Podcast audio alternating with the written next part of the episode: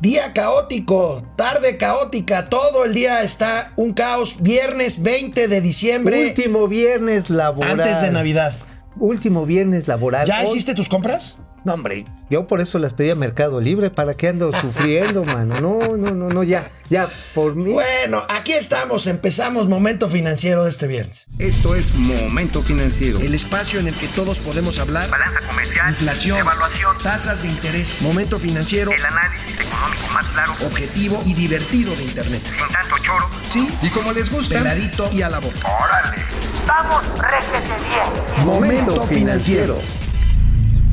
Pues querido Mauricio Flores, hoy nos toca hablar de lo que sucedió en materia económica durante el mes de febrero de este Mes de año. febrero. Y después de un mes de enero muy complicado del susto del desabasto de gasolina, pues podemos decir que en febrero empezaron a sonar las alarmas estas de que si íbamos a lograr o no la meta de crecimiento económico. Que era de 4%. Era, bueno, en febrero las calificadoras y las instituciones empezaron a hablar de menos que eso y nosotros desde entonces dijimos que ni eso se iba a lograr. Sí, que ¿Te acuerdas? estaba muy cuesta arriba. Bueno, nada más de entrada, en ese mes hay que tener en cuenta que se dieron los bloqueos que se prolongaron hasta marzo, entrado marzo, de las vías férreas. Se paralizaron cientos de convoyes, se afectó a la industria automotriz, a la industria granelera. Febrero fue un mes, híjoles, realmente complicado, porque lo que empezaron a brincar ahí fueron los problemas de confianza en la inversión. Pero ¿por qué no vemos los pronósticos que en ese entonces, nomás para que vean, dicen que los economistas se la pasan la mitad de su vida haciendo pronósticos y la otra mitad explicando por qué los pronósticos no se cumplen? Pero bueno, ahí tenemos los pronósticos en ese entonces, mi querido Mauricio, venlos. Pues sí, y mira, Híjole, el que dan estaba- ganas de llorar, ¿no? El más, digo, hasta Bank of America lo veo bonito, que era el que estaba peor, Fíjate, decía ¿te que acuerdas, 1%. ¿Te acuerdas el escándalo de ese pronóstico de 1% de Bank of America? Sí, no. Pues hasta fue optimista Bank of America. Bueno, ¿eh? Bank of America en ese momento, recuerdo a muchos este, Amblovers, no les quiero decir chairos porque luego se me ofenden. No, se volvieron locos. No, expulsen este Banco de México, no se vale. Híjoles, pues sí se vio generoso Banco of America, ¿eh? Como estamos. Híjoles, yo nada más me preocupa realmente cuando salga ya el cálculo, el cálculo definitivo de todo este año. ¿Tú a qué le apuestas, amigo? Menos 0.2%. menos 0.2%. Ya no te voy a apostar porque creo que sí te vas a acostar ahí con ese. ¿Por qué no pagas? No, no paga. Me quedó de ver una cena, No me quedó de ver una no cena con callo bueno. Fitch, Fitch también, Fitch también eh, decía en febrero esto. A ver, vamos a ver la gráfica, que qué es lo que decía Fitch. ¿Cuál es la importancia de este pronóstico? Bueno, el sector construcción representa el 8% del PIB y el sector construcción comenzó a caer, amigo. Estamos hablando de febrero. Ya lo hablaremos en su momento en los siguientes programas cuando analicemos los siguientes meses, pero el sector de la construcción se llegó a caer más de 10, 11%. Bueno, de entrada fue producto del resbalón que se metió, ahora sí, resbalón, o sea, un güey tirado. Cuando se cancela el aeropuerto de ahí de Texcoco, se le da crán, y al mismo tiempo se echan a andar las revisiones a los marcos contractuales y regulatorios para la construcción en la Ciudad de México y bueno, a nivel federal. Y por supuesto esto detiene todo el tren de construcción. Además los contratos de mantenimiento urbano en todas las ciudades prácticamente entran a revisión por los supuestos de corrupción y se paraliza la obra. Pero ¿sabes, ¿sabes qué fue lo que más nos hizo pesimistas al inicio del mes de febrero, amigo? Las cifras de empleo que empezaron a fluir. Aquí nosotros en febrero, hace algunos meses, estábamos hablando de una caída del 16.7% del empleo en enero. Nadie lo podía creer. Algunos decían que esto venía y era por culpa de la administración anterior, pero ahí tienen los datos, amigo. Bueno, a la fecha, y para hacer ahora sí un resumen, para resumírselos, este, Ay, resulta... Dios. Señor productor, ¿ya A se nos olvidó este a ver, hashtag? por favor. A ver, se los quiero resumir con cariño. A ver. La pérdida de generación de empleo en 10 meses es del 32%. 32%. Ya, eso sí es resumir. Sí, pero resumir la generación de empleos formales. Es decir, Lo que antes eran 970 y tantos mil, ahora andan en 120, 623 mil. Esto se empezó a ver muy claramente Sí, desde febrero. Y no ha parado la tendencia. Desafortunadamente, las empresas formales tienen menos capacidad de absorber personas. Otra tendencia que no, que no cambió desde entonces hasta ahorita que estamos terminando el año es la baja en el gasto público. En febrero reportamos Ah, ¿te acuerdas? 25, 25%, el 5 de febrero reportamos 25% de recorte en el gasto público. ¿Y te acuerdas el Estábamos- corredero?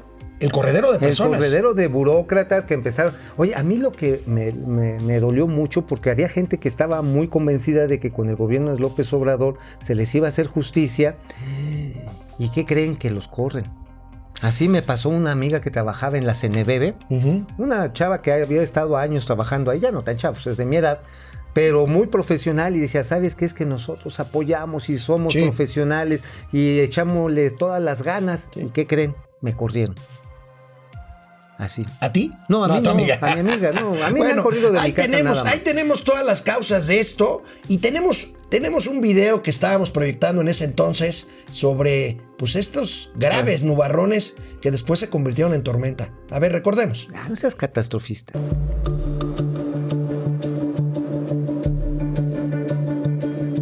Contamos con más de 5.000 contenedores afectados. Se quedaron 8 trenes en patio cargados. Estamos devastados con esta situación. Jamás se había tenido eh, una afectación tan grande. Pues mira, Pues sí. ¿cómo ves?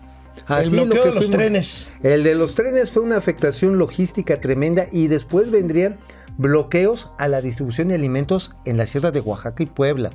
Vendrían los bloqueos carreteros de grupos pues de la delincuencia organizada en el norte de Jalisco, hacia Sonora. Bueno, lugar más peligroso para el tránsito de mercancías y es uno de los factores que ha estado pegando durísimo este año es el centro bajío y la salida al Golfo de México. El robo a pues trenes, a ferrocarriles hasta el mes de noviembre aumentó 25% y el robo a autotransporte federal de carga aumentó 14.7. Bueno, y también a inicios de febrero se anunció un plan de rescate a Pemex. Empezaban a ver también que El Pemex no- crudo no, el crudo proa. El El crudo proa. Oye, ¿no? vamos a necesitar uno de esos como para el 6 de enero, ¿no? Un crudo proa, ¿verdad? Sí, pero grande, grande. Bueno, grande. resulta de que pues se empezaron a dar cuenta de que las cuentas no iban a salir, no iban a salir en Pemex. Por aquí tenemos una gráfica también que ilustra lo que estábamos dando a conocer en aquellos momentos. Pues la deuda, amigo de Pemex, pues no hay recursos para pagarla, ya lo decíamos este, el día de ayer también. Sí, lo estábamos platicando y es un problema que se ha venido acumulando a lo largo del año. Este, realmente estamos muy a la expectativa de cuándo van a empezar a detonar las denuncias que se le van a hacer a petróleos mexicanos, porque no es solamente el pago de la deuda financiera, que ya de por sí es grande, tiene también deuda con proveedores. Sí. Y simplemente hay que recordar que hace un par de semanas el presidente de la Canacintra, el señor Eno Castellanos, dijo que hay, quejó. que hay pymes a las que les deben nada más ni nada menos que 40 mil millones de Pues le pagarán el próximo año, porque Qué ya bien. aquí ya no hay tiempo. Regresamos en un momento. Por si ustedes no se acuerdan, febrero fue en el mes en que por primera vez el presidente de la República formó en la base de Santa Lucía, lo que va a ser el nuevo aeropuerto, todas las aeronaves de la, frot- de la flota presidencial. ¿Qué va a haber To- aeropuerto? ¿No es una central bueno, avionera? es una central avionera. Pero si recordamos la imagen, aquí la tenemos, la fififlota aérea presidencial. Oye, ¿ya vendieron el avión presidencial? ¿Eh? No lo han vendido, no, lo han vendido ni lo van a vender. Pero se acuerdan, miren, ahí está. Porque ni siquiera es Oigan, nuestro. ¿qué creen? Ese avión que se ve detrás fue en el que trajeron a Evo Morales. Ah, ¿sí? ¿El bonito? Sí, sí, sí, un, este, un Gulfstream. Un Goldstein, no hombre, pues ahora sí que tratamos de lujo a los invitados distinguidos, a Wilbur. Oye, mira, atrás van los gobernadores del Estado de México. Y de- y Alfredo de del. Mazo, perdón, del Mazo. Y este Omar Fayad, que se ha dejado el mostacho últimas fechas así como actor de Hollywood. Este, pero bueno, pues y después, ¿te acuerdas, amigo, que cuando fue la, la feria aérea tuve que irme a dar una vuelta? Ah, la feria aeroespacial, allá anduviste. Ahí anduve, anduve y este y es un cohete llegar a Santa Lucía. Dicen, es que va a costar 96 mil millones de pesos. Ok, ¿cuánto va a llegar? Va a costar hacer las vías de acceso. Eso es nada más, ¿eh? Bueno, Digo, pues ahí está, ahí siguen, se siguen presentando avances eh, semanales de lo que será esta central avionera, como dice mi amigo. ¿va a tener un Oxxo? Seguramente varios, ¿no? No, pues cuando menos uno para los hochos. Ah, pero ¿sabes qué? También unos puestos de barbacoa así bien profesionales estarían padres. O ¿no? unos taquitos de cochinita pibil como en el estado de béisbol. Ah, eso. Bueno, febrero. También empezó la ofensiva contra los organismos autónomos. Amigo, empezó a hablar el presidente Contra. de, pues, La Comisión Reguladora de Energía. la Comisión Nacional de Hidrocarburos. Recordemos que en los órganos que regulan o regulaban la parte energética, cuya reforma sigue vigente, pero que ya simplemente no se utiliza, No, ya es letra pues muerta, empezaron ¿no? a enviar enviar eh, candidatos para ocupar los diversos asientos en Comisión Nacional de Hidrocarburos, en Comisión Reguladora de Energía. El presidente se empezó, a, se empezó a quejar, como lo hacía cuando era candidato del IFE entonces, del INE actualmente, de la Comisión Nacional de Derechos Humanos, que terminó en un verdadero escándalo a finales eh, del mes de Noviembre. noviembre. Sí. Y este, y bueno, pues empezó esta ofensiva, esta ofensiva que pues no tiene o no ha tenido para mí en los análisis que hemos venido haciendo otro, otro fin que el de quitar contra- contrapesos al poder presidencial. Bueno, a final de cuentas esto es un nuevo modelo de centralismo político. Está centralizando las funciones de lo que le llamaban instituciones de tercera generación. Obviamente los argumentos básicamente fueron dos. Eran organismos corruptos y organismos caros. Entonces, pues les dimos mucho dinero y no dieron los resultados. Bueno, la Comisión Reguladora de Energía sí dio muchos resultados. Hay que recordar que organizó las rondas abiertas, porque después de febrero, amigo, hay que recordar, se nos vino encima el problema del suministro eléctrico en el sureste Sí, del país. Los apagones. Los apagones. Los apagones en Yucatán. Bueno, y se acuerdan que también en febrero descubrimos que Google Maps, Google Earth, desapareció, desapareció al aeropuerto internacional de Texcoco, por lo menos las obras. Sí, A ver, recordemos, sea, este, recordemos cómo lo descubrimos. Dimensión desconocida, amigos. Hoy les tenemos un material muy interesante que tiene que ver con el aeropuerto, el nuevo aeropuerto internacional de la Ciudad de México. Ustedes saben que yo soy todavía un esperanzador creyente de que esto se puede arreglar. Me temo, me temo que ya no. Esto ha desaparecido, Mauricio. Ha desaparecido, así es, mi estimado Alejandro.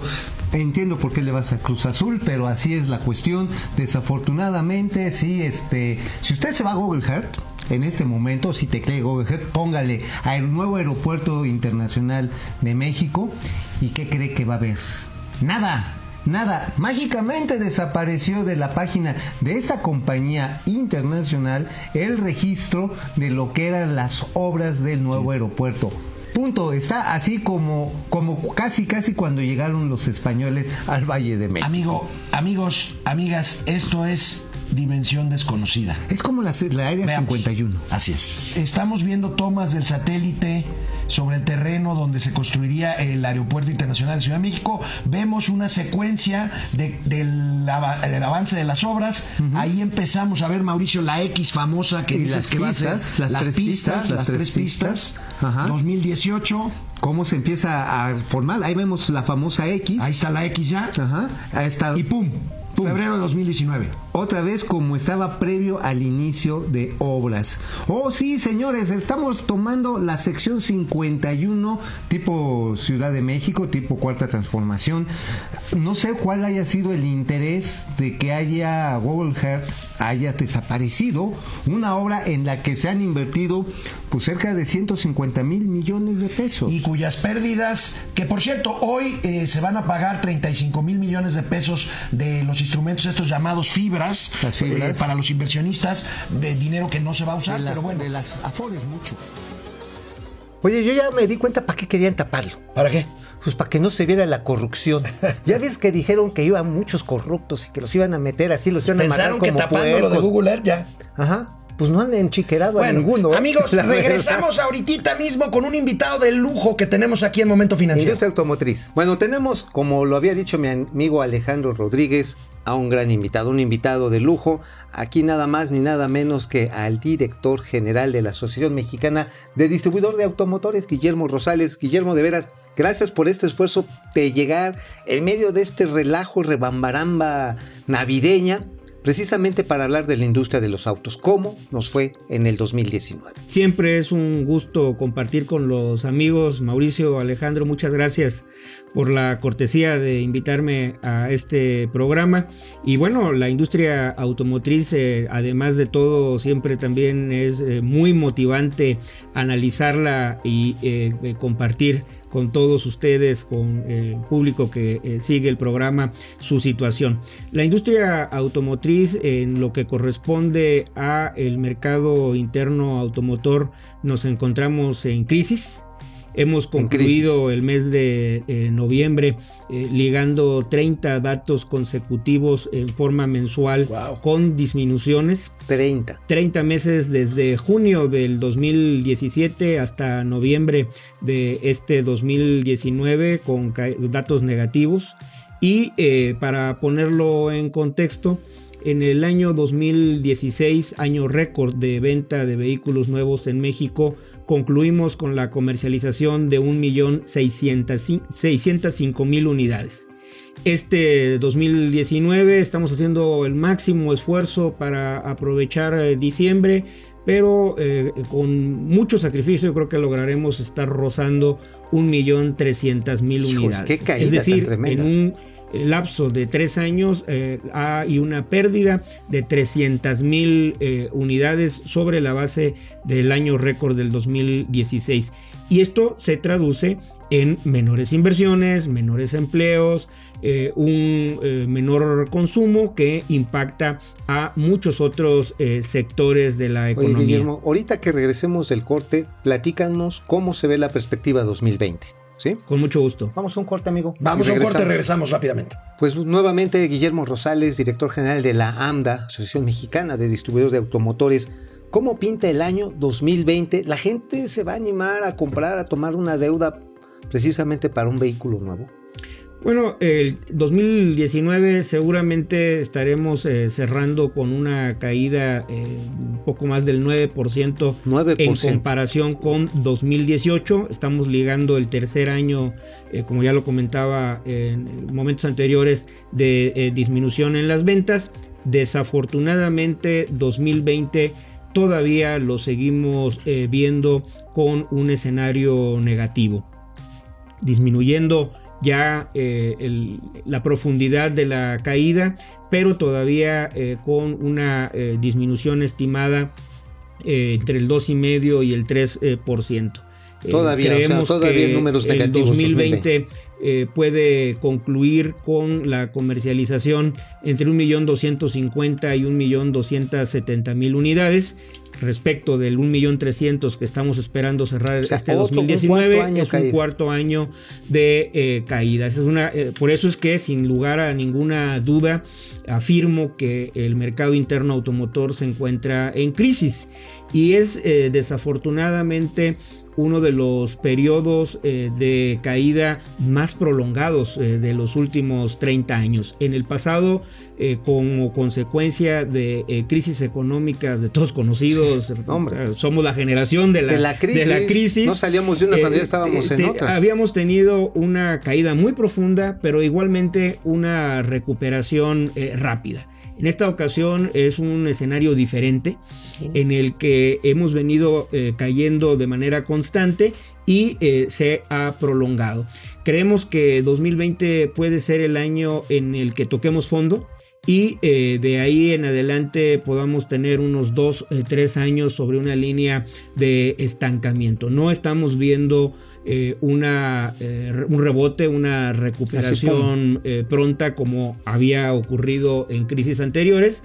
Eh, y esto pues eh, es eh, una mala noticia. Como bien lo eh, señalas, tenemos una participación muy fuerte en esta situación en el deterioro de eh, las expectativas de los ¿Por consumidores. qué es la gente? ¿Qué y, es lo que y- está- y no me Tú te acabas de comprar un coche nuevo, ¿no? Sí, sí, sí, este, por vía arrendamiento, por cuestiones fiscales, pero, pero vaya, es obvio, fifí. es obvio que la, es obvio que la tendencia. Ahora, yo te quiero preguntar, Guillermo, Guillermo Rosales, yo, yo quiero preguntarte.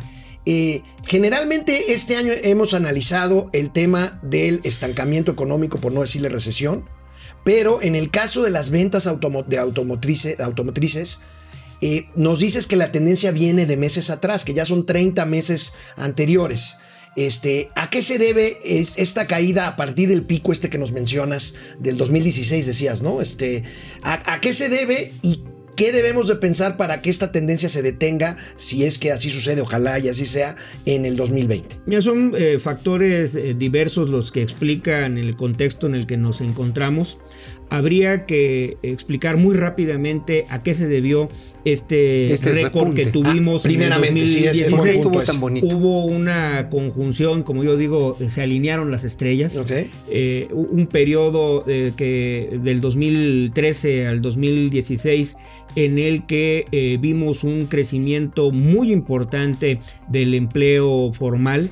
Además, eh, un periodo en el que eh, tuvimos los eh, niveles eh, más bajos registrados desde que se lleva el consecutivo de información de la inflación. Entonces, mayor empleo formal con una inflación eh, baja trajo como consecuencia un eh, mayor poder adquisitivo de los eh, consumidores. Estoy hablando de los consumidores que tienen la posibilidad en cuanto a su ingreso de adquirir un vehículo. No estamos hablando de la masa salarial en su conjunto. Desafortunadamente, solamente eh, los dos deciles de mayores ingresos en el país están en posibilidades de adquirir un vehículo. Pero Oye, ya hasta en se nos esta- está mosqueando la industria, mira. eh, pues es una. eh, este, creo que lo traías preparado. Sí, ¿verdad? eh, el La performance. producción, la producción. Ese ya huele a morido. Eh, Entonces, esta, esta conjunción de factores positivos eh, contribuyó también un incremento muy importante de la competencia de la industria automotriz que eh, trajo como consecuencia que los precios de los vehículos en términos reales Ok. en comparación con eh, los años previos. Oferta. Y entonces Oferta, mayor demanda. Oferta, eh, competencia extrema en la industria automotriz, mejores productos, más baratos, complementado con un, eh, una detonación de la competencia en el mercado financiero. Entonces, por un lado tenías eh, competencia para colocar créditos a una base de consumidores incrementada por el empleo formal Claro. y la recuperación del poder adquisitivo. En consecuencia, tuvimos a partir del segundo semestre del 2014 crecimientos mensuales constantes arriba del 10%, crecimientos de dos dígitos que nos Y llevaron a un récord en 2015 de 19% de incremento en las ventas. Y que se convirtió en motor económico Y nacional. del 2016, 18.6% de crecimiento para establecer el récord de 1.605.000 sobre un año anterior que crecimos al 19%. Sí, sí, sí, una barbaridad. Entonces, esto eh, eh, era eh, estimado que eh, tendríamos que a- entrar a una fase de ajuste en, las ventas demasiado. y que en el entorno, eh, digamos, de las variables macroeconómicas se deterioró. Recuerden ustedes eh, el, el gasolinazo del 2017 17, sí. que trajo una inflación incrementada, a su vez trajo como consecuencia un incremento en las tasas, Tasas de, de interés, interés. un debilitamiento Del de- consumo. del consumo y de la atracción de nuevas inversiones en el periodo coexistente de la llegada de Trump al poder. 2017, eh, incertidumbre. 2018, renegociación del Tratado de Libre Comercio. electoral. Junto con el proceso electoral. Debilitó la base de consumo de los consumidores de ingresos medios, medios bajos, que eh, se vio afectada la venta de los automóviles subcompactos, los de mayor volumen. Yo por eso Oye, este Guillermo. año voy a estrenar, pues ahora sí, mis dos. Oye, Guillermo, dos entonces, patas. o- oye, Guillermo, y por si fuera poco a todos esos elementos negativos que mencionas, el tema del que se debería hablar más, que es el de los autos chocolates, que es, que es, un, Tremendo. que es un despropósito, ¿no? Eh, También, es- y que este es- año, pues tuvo un. Nos ha eh, afectado en demasía y 2019 se mantienen las condiciones negativas que he referido que tuvimos desde 2017 y a eso aunamos No, dos factores eh, relevantes. Por un lado, la gran incertidumbre, la desconfianza que existe de eh, muchas personas que tienen eh, poder adquisitivo para adquirir un compromiso crediticio de largo plazo, pero tienen miedo de quedarse sin trabajo, tienen miedo de que sus pequeñas, medianas empresas no eh, persistan dentro del horizonte de los próximos años. Y además de todo ello, pues tenemos también la invasión de autos ilegales, eh, sobre No, todo pues, en la franja fronteriza, y eh, la expectativa de eh, que viene pronto una regularización. Creemos que esto ha causado eh, mucho daño a eh, la demanda y ya en 2019 no son únicamente los automóviles subcompactos, los automóviles compactos, los de menor precio, los que han venido cayendo, sino que es toda la canasta de productos automotrices, estamos hablando de autos de lujo, de los autos deportivos, de las eh, camionetas de usos múltiples que habían venido eh, teniendo un comportamiento positivo durante 2018. Nos estamos escuchando, pero espero, como tú dices, este, si lo vemos con un cierto grado de, de optimismo, esta tendencia a la baja puede llegar, a su fin, Eso tocar estamos esperando que toquemos fondo sobre una base eh, de estabilización de 1.250.000 unidades. Ojalá sí. Lejana de, las, eh, de la base que esperábamos que se estabilizara a finales del 2018 sobre una línea de 1.400.000 unidades. se rompió el piso. Se rompió el piso, se desfondó. Se desfondó. Como consecuencia de eh, malas políticas locales, ¿no?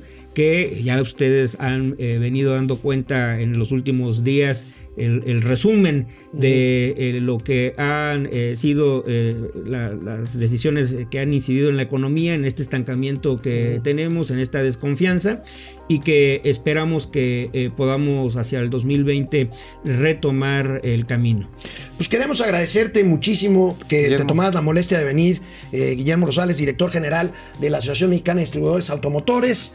Eh, feliz Navidad, este, que la pases muy bien, felices vacaciones si te vas de vacaciones.